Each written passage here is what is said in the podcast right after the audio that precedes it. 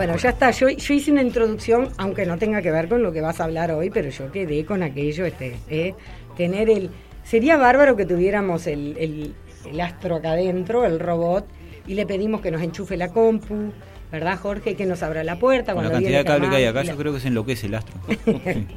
Germán Quilarostegui, muy buenos días. Bueno, buenos días a todos, buenos días. Este, sí, sin duda que esos, esos este, nuevos dispositivos que están en la vuelta de nosotros son, son y van a ser de gran ayuda. Este, Sofía, por ejemplo, es un robot humanoide que tiene ya mucho avance, que logra hablar, logra interactuar, tiene gestos, este, gestos en, el- en la cara que son bastante parecidos al, al humano. Este, hay como investigaciones por varios lados. Los japoneses es han avanzado muchísimo en eso, sobre todo por lo que, lo que vos decías de que el- esos robots terminan siendo una, una compañía fundamental, sobre todo para los ancianos, y en Japón es una sociedad que es muy envejecida, tiene muchos ancianos, verdad, o sí. más que envejecida, en realidad los- eh, en Japón se vive más, este, el, la- el- el pronóstico de vida es mayor, entonces hay muchos ancianos que viven solos y que tienen ese tipo de robots, que incluso el gobierno tiene campañas de, de darle a, la- a las familias un robot de ese estilo para que está una persona que está sola, tener alguien que interactúe con ellos, que le, que le saque temas y, y Como se dio duda- acá la tablet.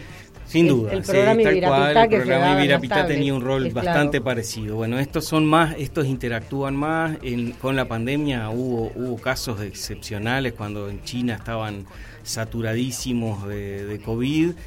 Inventaron uno que recorría los pasillos de los hospitales entregando los test, despachando la comida, era un robot 100% autónomo, lo único que le decían es, lo cargaban de bandejitas de comida y le decían reparta y bueno, él iba pasando Muy útil en ese aspecto, sin lugar a dudas. Por eso se avanzó muchísimo y como toda la tecnología tiene la otra parte que, vos comentabas, que bueno, cada vez tenemos más de esos dispositivos adentro de nuestras casas para que esos dispositivos interactúen con nosotros. Claramente tienen que tener sensores de todo tipo y uno de esos sensores son cámaras y micrófonos. Entonces, este, bueno, la privacidad queda ahí entre comillas, este, media expuesta, pero bueno, se supone que todas esas empresas también eh, son conscientes del riesgo que eso implica y bueno, muchas de ellas asumen un compromiso de privacidad que, que bueno, veremos a la larga en ¿Cómo qué, en, qué, en qué va, en qué termina.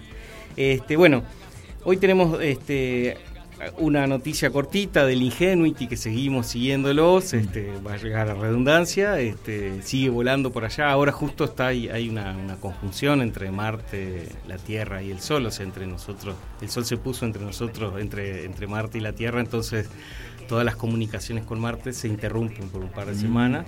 Porque, claro, eh, tener el sol ahí atrás es, eh, nos tapa todas las señales que nosotros mandemos. Entonces, ahora está, está todo este, allá como apagado. Pero bueno, el Ingenuity sigue, sigue volando y en la medida que, que avanzan con, su, con sus vuelos, acuérdense que iba el objetivo era que volara cinco veces y ya va como en la 12 o la 13. O sea que ya superó al doble su, la expectativa que tenía.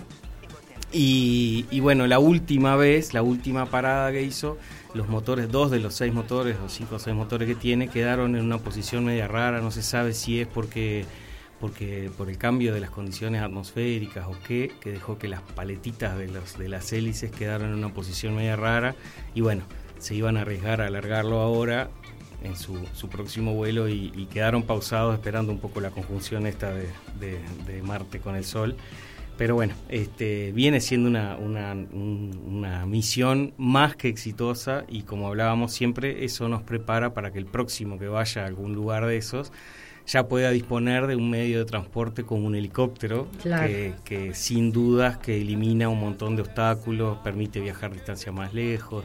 Así que bueno, sigue siendo exitosísimo.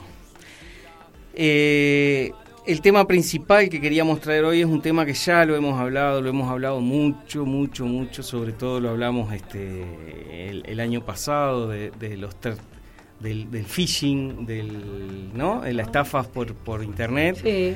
Eh, bueno, en particular queríamos hablar hoy de, de una nueva modalidad que se está dando en España en estas pasadas dos, tres semanas y que están haciendo estragos, digamos, que es el smishing. El smishing es la misma estafa que hablábamos por, este, por, por mail, pero lo hacen por SMS. Lo que están empezando a recibir los españoles, muchísimos españoles, es un SMS. El SMS uno confía en el SMS. La gente tiene instalado en su, en su cabeza, en su, en, su, en su razonamiento de que el SMS es seguro. es seguro. Yo, si me llega un SMS del COVID, claro diciéndome que me tengo que vacunar, yo voy y me vacuno. No, no dudo de que ese SMS que vino de COVID eh, no es del Ministerio de Salud Pública. Si me llega un SMS de cualquier lado, uno tiende a confiar en el SMS, porque el SMS era aquello que usamos desde el principio y de hecho es lo que se usa para autenticarnos muchas veces. Si uno se suscribe en algún lado, eh, y tiene que validar que el celular pertenece a uno mismo, lo que hacen que es, y te mandan un SMS y vos aceptás SMS y, ahí te empieza a funcionar el servicio. Entonces, en el colectivo social de las personas está el hecho de que el SMS es confiable. Bueno, echa la ley, echa la trampa, en España hay, este, están apareciendo eso, te llega un SMS que dice el dispositivo que conectaste a tu banco eh, no es autorizado. Ah, ¿qué hace uno cuando recibe eso? Instantáneamente busca en el SMS que le llegó y hay un link. Solo por sacarme la duda, SMS y mensaje de texto. Es el mensaje de texto, es lo mismo. Es lo mismo. Es lo mismo. Que no tiene nada que ver con el WhatsApp. Sí, sí, sí, no tiene nada que ver. Es, es ese mensaje de texto viejo que nos llegaba al principio, antes de la existencia de todo. Nosotros teníamos el mail, teníamos la llamada y el SMS, que salía un peso cada mensaje. Bueno. Que después como el WhatsApp era gratis. Después le pasó por arriba WhatsApp y las redes sociales. Pero siguió existiendo y quedó en el colectivo social esa confianza. Yo confío en los SMS, no desconfío. Bueno, el problema principal que tiene el SMS es que el número del cual nos llega, a nosotros nos llega un mensaje de texto y no sabemos cómo verificar que ese mensaje de texto vino de nuestro banco o de nuestro prestador de salud o de... llegó y uno cree en el texto que te dice. Y ahí viene la fuente más grande del engaño. Como uno está predispuesto a creer en ese mensaje, lee el texto y el texto dice, en, España increíblemente están estafando hasta con la vacuna del COVID.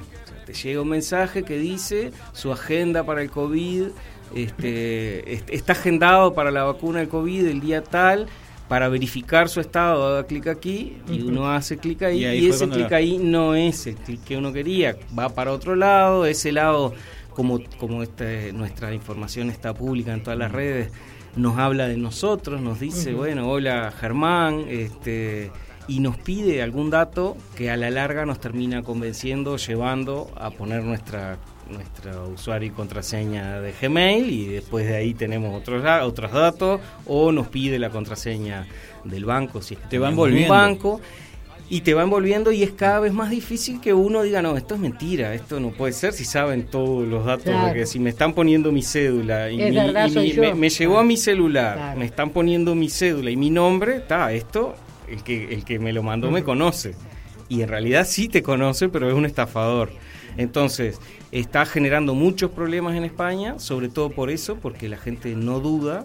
Si a uno a lo mejor lo llama a alguien y le hace el famoso cuento del tío, uno ah, va y, uno va y duda, uno va y aún así la gente cae. Nosotros Exacto. ya se ha advertido que no están cambiando ningún billete, que la plata que tienen en la casa es segura, que no se la tienen que dar a nadie y aún así la gente igualmente confía. Bueno, tal cual. Y esto además tiene el mayor problema de que las estafas a la gente más joven, digamos, uno eh, se supone que, el, que, que está más, más en, en, el ruido de estas cosas se le puede presentar una sospecha, pero el SMS es usado por gente mayor. Este, por eso que hablábamos al principio, de que es una tecnología re, vieja que aparece, Aquí en la surge con el celular. Acá se comunican probablemente mucho por SMS. Entonces, la gente mayor tiende también a creer en SMS y también tienden a confiar demasiado en eso. Entonces, ¿Cuál es el, comentario? Bueno, eh, no confiemos nunca de eso. Si nos llega alguien que nos está pidiendo un dato del banco, por favor, no. Usuarios y contraseñas del banco no se piden en ningún lugar. Esto tiene una trampa que se llama, la, trampa que es muy clásica, que es el man in the middle, el hombre en el medio, que lo que hacen es, cuando uno llega a ese link, te muestra una página que es idéntica. A la Pasó con el Banco República, ¿eh? estuvieron avisando. Idéntica, idéntica, idéntica. Uno pone sus credenciales, usuario y contraseña y aprieta siguiente y qué es lo que hace ese man in the middle, ese hombre en el medio. Ese hombre en el medio recibe esos datos, los anota y después te lleva a la página y escribe y escribe, el, propio este, ese propio servidor digamos o script escribe tus datos los datos que vos acabas de poner y aprieta enter entonces vos pusiste tus datos, apretaste enter y caíste en la, en la página del browser. Pero el que estaba en el medio ya se quedó con una Cada clic que vos a aceptar, conocen más cosas. Claro. Exacto. Entonces, ya venimos advirtiendo de esto. Lo mejor y lo que seguimos recomendando a todo el mundo es pasarse a, los, a los tres factores de autenticación. ¿Se acuerdan que hablamos de.? Es algo que está lejos todavía, que se usa mucho a nivel bancario, pero que que le recomendamos a la gente que puede que vaya yendo hacia ello. El, tres factores de autenticación es aquello de algo que yo sé, algo que yo soy y algo que yo tengo.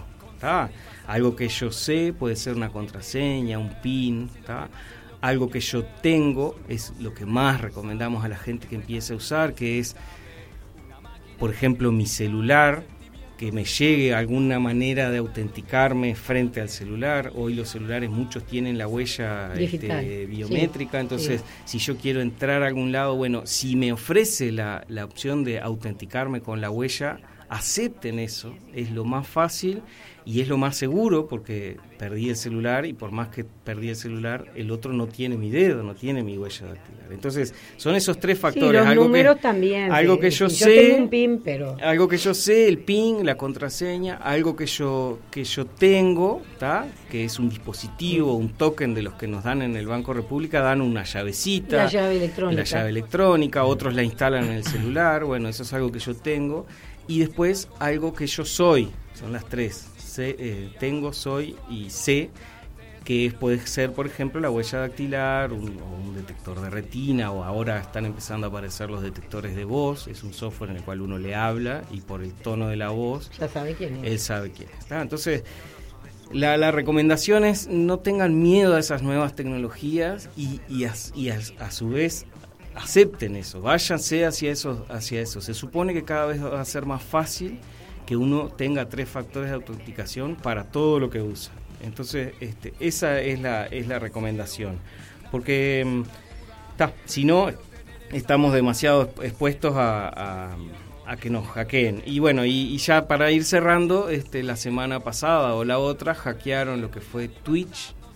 ¿Se acuerdan que hablamos de que la semana hablamos de que, de que los jóvenes no se vieron afectados tanto por la caída que hubo de Facebook, de Instagram, y porque están en otras plataformas. Bueno, una de las plataformas en las cuales está laborizada joven de 15, de 16 es Twitch.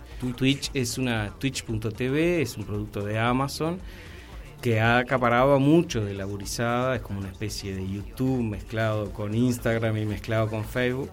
Y bueno, el otro día lo hackearon, este, robaron todas las credenciales de todos los usuarios, este, a su vez bajaron todo el código fuente, el código fuente es, es, cómo está programada esa página, entonces eso ya está público, eso quiere decir que cualquier programador más o menos este malintencionado sabe cómo se hacen las cosas por atrás como para tratar de justamente engañar y hacer alguna cosa este, parecida pero que no que no sea oficial. Entonces, mucha información está publicada desde la semana pasada de Twitch, de la Burizada Joven, muchísima información se publicó además también, encontraron ahí, entraron a los servidores y encontraron que habían este, los, pagos que hacía Twitch a cada uno de esos grandes este, twitcheros, este, estas personas, los grandes influencers, que les pagaban millonadas de dólares Ahora salió toda una movida de, ellos diciendo que eso es mentira, pero en realidad hay un tema de evasión fiscal ahí también. A ellos no les conviene que se sepa cuánto cuánto cobran porque ellos este, no siempre pagan todos los impuestos. Los más famosos siempre son los Están, hay, una, evasión grande y entonces este. Pero ahora hay eh, otro famoso. Exacto. Estos cobran eh, uno de ellos 9 millones de dólares. Este, si es norteamericano. Entonces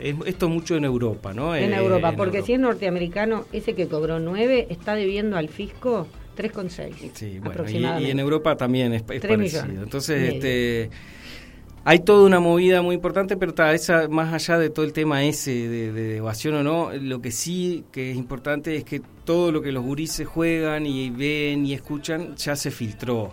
Entonces eso hay más información en, la red de, nuestra privacidad, de nuestros hábitos, de qué cosas nos gustan y qué cosas nos gustan, y eso es información privada. Se usará para bien o para mal, pero es información que no necesariamente tendría que estar por ahí.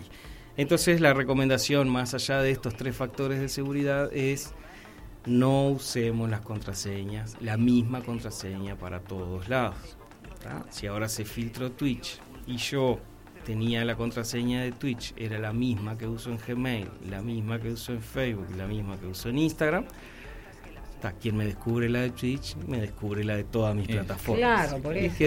por eso que en un segundo. Es que siempre decís que cambiemos. Que cada, cada, este, cada, cada tecnología que consumamos tenga una, una contraseña distinta. Yo recomiendo siempre, sobre todo en mi entorno familiar, es que es muy fácil crear contraseña. Si uno va a crear su contraseña de Twitch, uno le pone Twitch, punto, y después la contraseña igual, pero ya la primera parte, Twitch va a ser Twitch, Instagram va a ser Instagram. Entonces, ahí ya sé que mi primera contraseña, la primera parte de mi contraseña es exclusiva de ese servicio y la hace distinta a la de todos los otros. Si me hackean eso, bueno, no van a poder entrar al otro.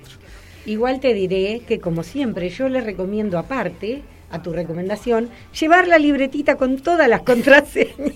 Siempre esa que se guarda en el cajón. Siempre y cuando esa libretita esté bien guardada. bien guardada Pero la guardas en el cajón. Y entonces, ¿cómo era? Sobre todo para la gente que no oh. usa seguido alguna de las redes. Mm. Este, le digo porque a nosotros nos pasa oh. con, con otros temas. ¿Y cómo era? Bueno, te cuento, un día se apagó el teléfono hay tres teléfonos en la radio y la contraseña de ese número, ¿cuál era? Bueno, tuvimos que llamar ante él. ¿Cómo terminó? Terminó así. Me, das pie a, ese, último para cerrar. Mucha gente pierde sus contraseñas. ¿Y qué hace? Frente a esa situación, me desespero y voy y creo otra contraseña. Me suscribo de nuevo, Me suscribo. Perdí mi contraseña de Facebook. Bueno, ¿qué hago? Y está, me suscribo de nuevo, ¿está? Voy, hago otra, en, tres minutos tengo mi perfil nuevo en Facebook. Pero dejé el otro. Claro. Lo dejé ahí huérfano, que no. No, no.